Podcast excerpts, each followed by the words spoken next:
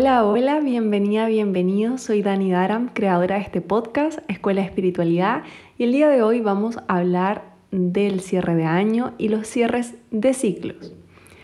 Porque para comenzar, más allá del cierre de año del 2021 y pasar al 2022, que tiene que ver con nuestro calendario, yo personalmente creo que cada uno se vive el cierre de año de forma distinta y cada uno tiene sus propias fechas especiales de cierre.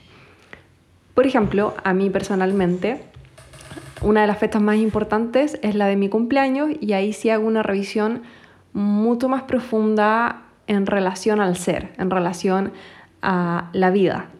Sin embargo, el cierre de año, como el cambio del 2021 al 2022, yo me lo tomo más, más que en el ser, en el hacer con las metas que me puse para este año, cómo me lo viví, eh, sobre todo respecto a mi trabajo, qué me gustaría mejorar, cómo me quiero planificar para el siguiente año, con qué metas me gustaría soñar para llevarlas a tierra, qué necesito, etc. Me lo tomo como algo mucho más estratégico versus el cambio de año de mi cumpleaños, que me lo tomo mucho más en relación al ser y a la vida misma. Y algo que quiero compartir contigo, que aprendí hace muy poco de una de mis maestras, es que los últimos 13 días del año, o sea que en este caso 2021 sería como lo que has estado viviendo, lo que hemos estado viviendo desde el 19 de diciembre más o menos, hasta que termina el año,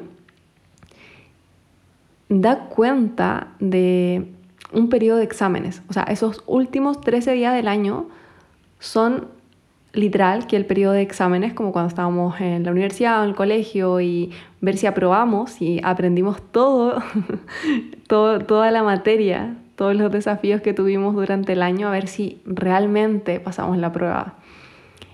Y bueno, eso sumado a la psiquis colectiva mundial, de la mayor, el mayor porcentaje del planeta en sí, que, que está en este cierre de año, y que por supuesto la energía colectiva también nos influye, por más que tengamos nuestro cierre de año para nuestro cumpleaños o en otras fechas significativas, de acuerdo a la cultura o la religión en sí. El punto es que esa energía colectiva de una u otra forma nos influye y es muy interesante para mí regalarme el tiempo, regalarme el tiempo de, de decantar. Y digo para mí porque literal, es para mí, no es una verdad absoluta y no necesariamente te va a servir a ti. Simplemente quiero compartir distintas reflexiones en las que he estado y que quizás te pueden inspirar o que quizás te pueden servir para también darle cierre a tu año de mejor forma o de una forma mucho más expansiva. Y este cierre de año, en mi caso, comenzó con un taller que tomé y una planificación estratégica que hice y mucho más alineada respecto a quién soy, a cuáles son mis cualidades, mis tiempos. Específicamente, eh, los últimos meses he estado profundizando en Human Design, que es un sistema de autoconocimiento. Si nunca lo has escuchado, te recomiendo buscarlo en Google. Sin embargo, tiene mucho que ver, imagínate tú como la carta astral de astrología, pero también con un sistema de chakras y cábala y tin, entre varias cosas pero eso principalmente. Y de ahí también que me he dado cuenta de, por ejemplo, cómo es o cómo funciona, mejor dicho, mi motivación, cuáles son mis ritmos naturales, que nuevamente, o sea, al igual que cuando uno se hace una lectura carta astral, no es que te lleguen a decir nada nuevo que tú no sabías, sino a reafirmar, a reafirmar procesos, a reafirmar eh, características, etcétera, que quizás no estabas escuchando tanto. O quizás había algo, un pensamiento, una creencia mucho más fuerte que te decía que las cosas no deben ser así. Por ejemplo, eh, a mí me pasa mucho porque también me formé como instructora Kundalini Yoga, eh, también terapeuta Ayurveda, que el levantarse temprano hace muy bien. Y ok, sí, hay un montón de libros, un montón de, tradiciones, etcétera, de los beneficios de levantarte al amanecer. Y yo por mucho tiempo lo intenté. Yo por mucho tiempo eh, eh, y también por días seguidos, levantarme, meditar dos horas y media y luego ya comenzar el día. Y por más que me acostaba temprano, no me funcionaba. Y luego, luego ya como a nivel de trabajo, por más que me llamaba la atención, porque mucho marketing, mucha publicidad de levántate a las 5 a.m. o cómo comenzar tu rutina o 20 minutos para, no sé, escribir, meditar, hacer ejercicio, personalmente no me funcionaba. Cuando yo realizaba esas cosas, más que no me funcionaba, yo no me sentía bien, mi energía vital disminuía, mi mente andaba mucho más em, como volátil, mucho más aire y no disfrutaba. Básicamente no disfrutaba nada del proceso.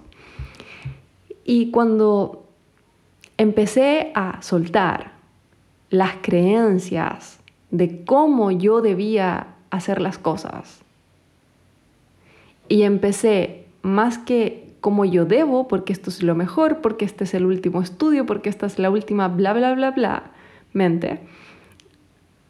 Cuando dejé eso de lado y comencé a escucharme y a aceptarme más y bajar un poco de, del pedestal a las creencias y a los ideales y escuchar un poco más mi cuerpo, que personalmente es un trabajo día a día, las cosas empezaron a cambiar. Es como si se hubiese abierto una puerta para mi conciencia.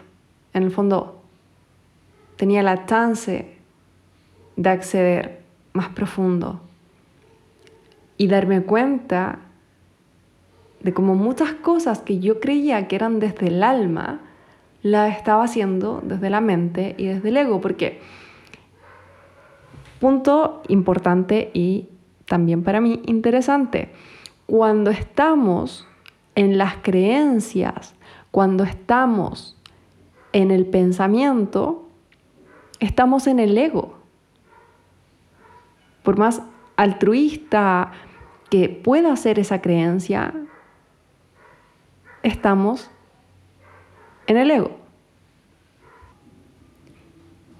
Y me parece muy, muy, muy develador, importante aquello, o el último tiempo lo, lo ha sido más, ha tomado más protagonismo, por así decirlo, dado que el tema de la pandemia, el estar encerrada, el no estar participando en tantas cosas sociales, de una u otra forma también eh, ha afectado mi práctica personal y ha sido un desafío para la mente. Como que este último año he estado mucho más en la mente que en, en la conciencia pura y acá va como otro, otro tips, por así decirlo, que cuando estamos en la conciencia no hay palabras.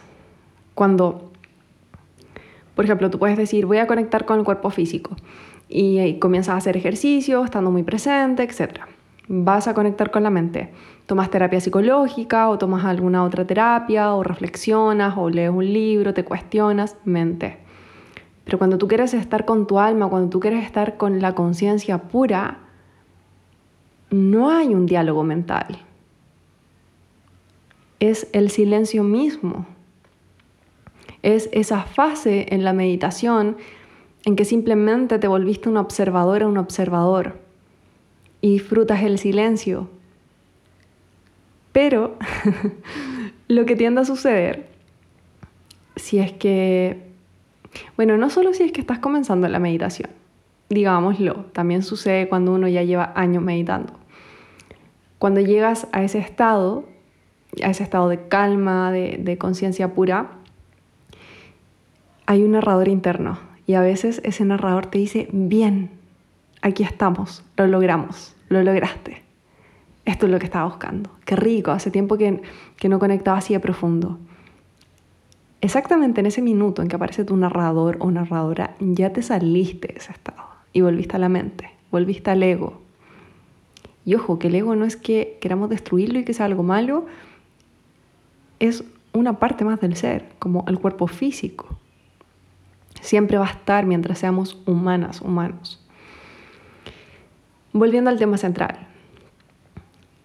te contaba esto de, de, cómo este proceso mío de abrirme a desde quién soy, cómo soy, lo que necesito en este momento, que por supuesto que puede cambiar en un mes más, en un año, etc.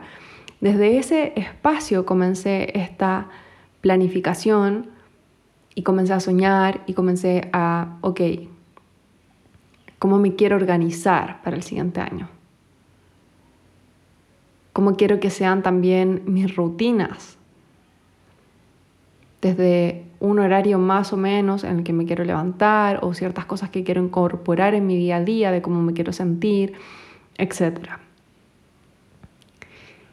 Y eso ha sido tremendamente nutritivo porque siento que he vuelto a conectar muy, muy profundo en mí y te lo comparto porque quizás si te animas a hacerlo, si te animas a, a preguntarte qué pasaría si empiezo a modificar mi día a día en base a realmente lo que yo necesito y te comienzas a escuchar.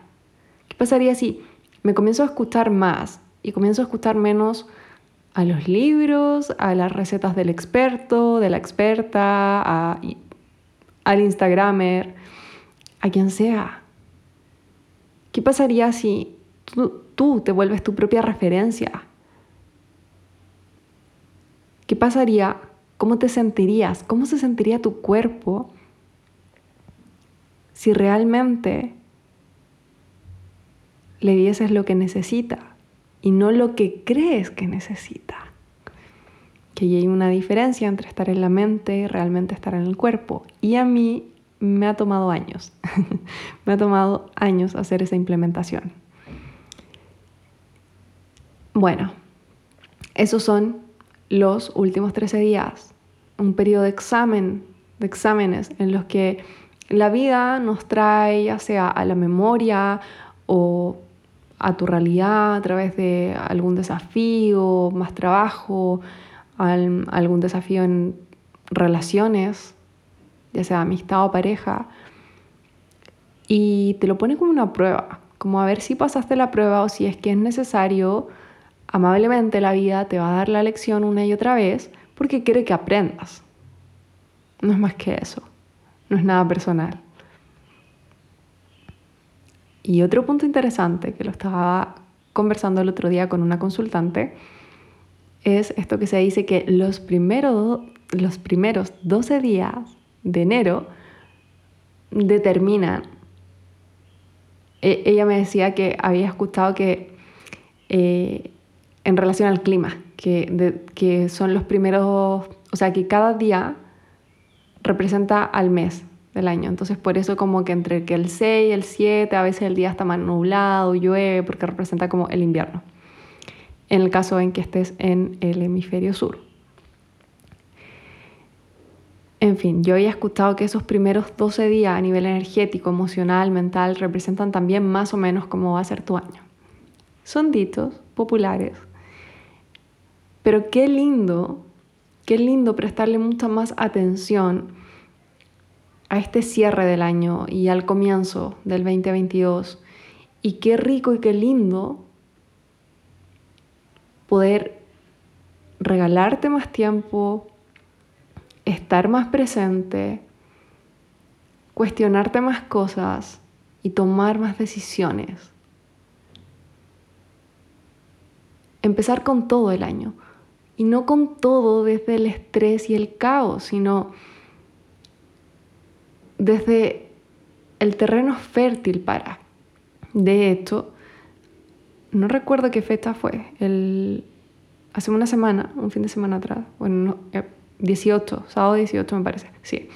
Ahí hice el taller de cierre de año, que si no lo viviste, si es que estás escuchando este podcast y aún no has hecho un cierre de ciclo, más allá de si ya pasó el 2021, no, sino un cierre de ciclo interno, energético y emocional, te recomiendo tomarlo, está la grabación, en que trabajamos con las creencias negativas más fuertes del año, las cargas energéticas, y las depuramos.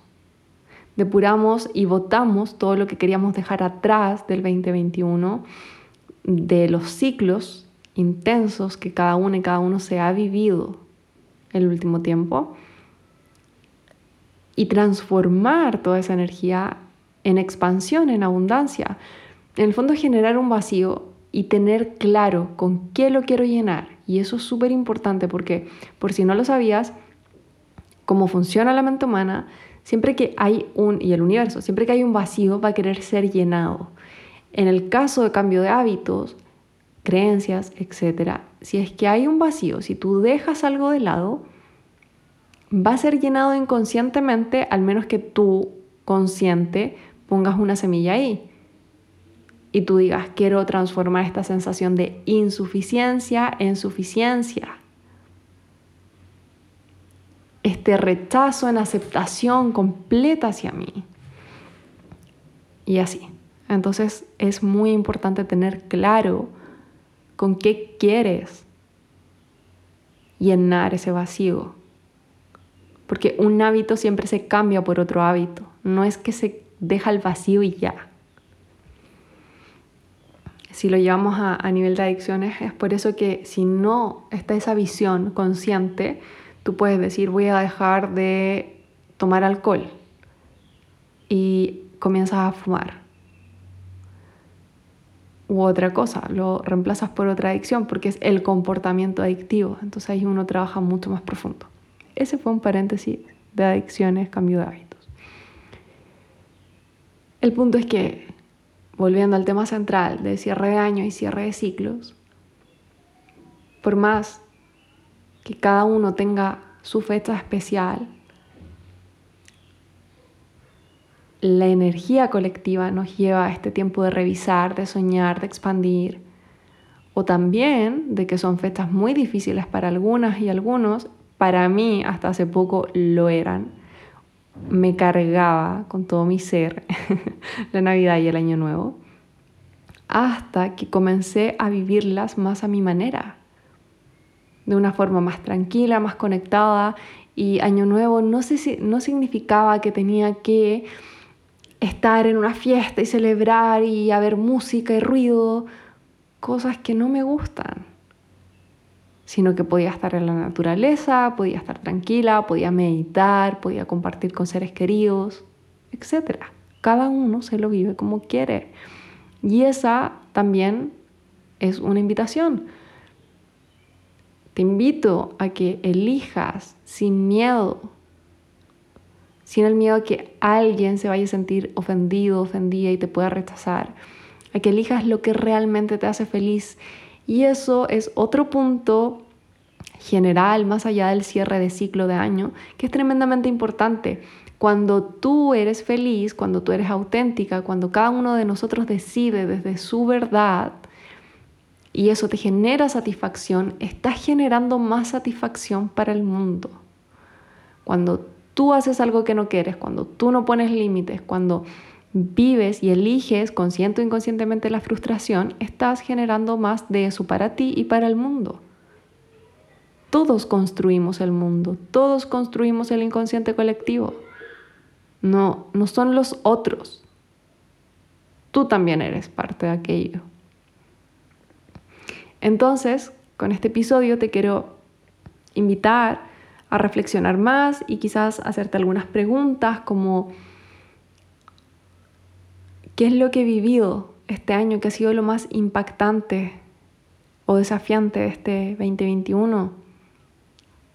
¿Cómo me sentí con aquello? Me gustaría modificar algo. que me hubiese gustado modificar, cambiar? ¿Por qué me hubiese gustado cambiarlo? ¿A qué me abre camino todo lo que viví este 2021? ¿Qué me permite? ¿Qué nuevas experiencias viví este año? ¿Y cuáles me gustaría incorporar?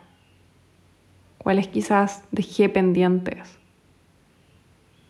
qué sorpresas aparecieron, qué cosas que esperaba no aparecieron, cómo me siento con aquello. ¿Me gustaría modificar algo? Sí, no, ¿por qué? Y ahí tú puedes agregar todas las preguntas que quieras. Y respecto a la transición, al cambio y a la planificación, ¿con qué me gustaría soñar? ¿Qué me gustaría manifestar? ¿Qué me haría tremendamente feliz? ¿Qué me llenaría de abundancia? ¿Qué me daría gozo? ¿Qué me expandiría este 2022? ¿Realmente quiero manifestar aquello? Y eso siempre lo puedes cambiar. ¿Cómo podría mi 2022 ser aún mejor? ¿Cómo me gustaría sentirme? ¿Cómo me gustaría que estuviese mi salud? ¿Cómo me gustaría relacionarme con mi cuerpo, con mi mente, con mi alma? ¿Qué acciones podría realizar para lograr aquello?